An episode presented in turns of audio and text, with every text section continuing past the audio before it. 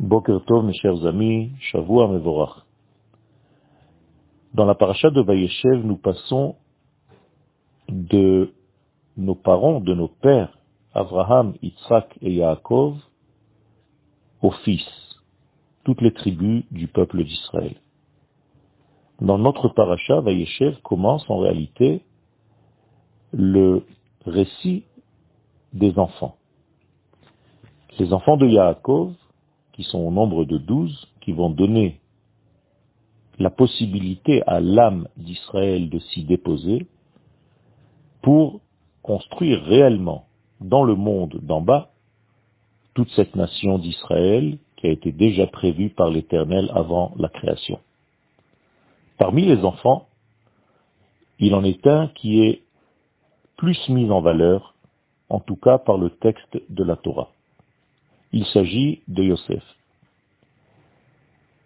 Nous pouvons le voir par les bénédictions qu'il reçoit de son père Yaakov et plus tard de Moshe Rabbeinu. Ce sont des bénédictions qui sont beaucoup plus longues et en même temps au niveau de la qualité de ces bénédictions, elles sont très fortes par rapport au reste des frères.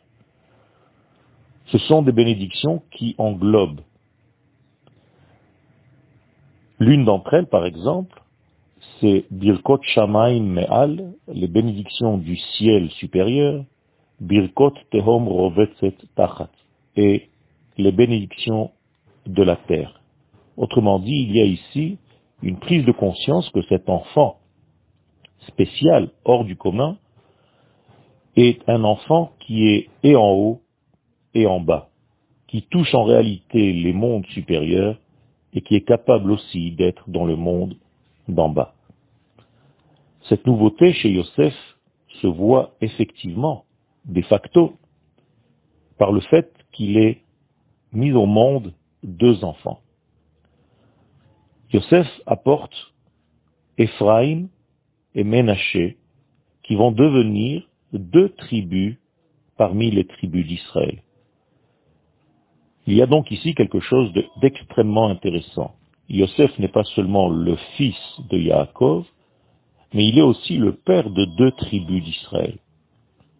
Autrement dit, Yosef se trouve dans la couture entre les pères et les fils, entre les mondes des racines et le monde des conséquences. Il y a donc ici un être une personnalité qui est capable d'être en haut et en bas, dans la graine première comme dans les solutions qui aboutissent à la fin. Yosef est donc un père et aussi un fils. Il y a ici quelque chose d'extraordinaire qui fait le trait d'union entre les éléments supérieurs de ce monde et les éléments inférieurs.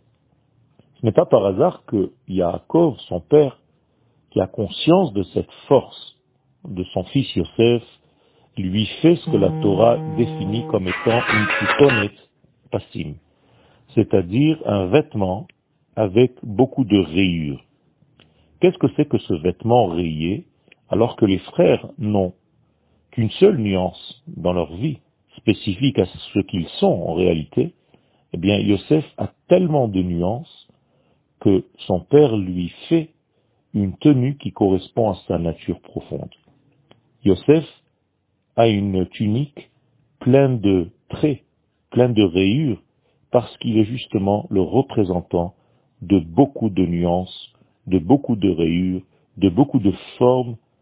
Il est l'homme de la totalité, l'homme de l'entièreté. Et Yosef a conscience de sa propre force. Et ceci se révèle dans ses rêves. Vous allez tous vous prosterner devant moi.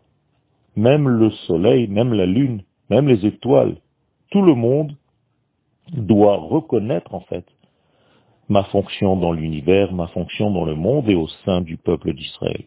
Ce ne sont pas des rêves anodins, ce sont des rêves très forts, très puissants, qui vont se réaliser même dans l'histoire réellement, parce que Yosef va être la charnière entre le passé et le futur. Nous allons voir Bezrat Hashem dans les jours prochains le lien avec Hanouka. Shalom Uvracha.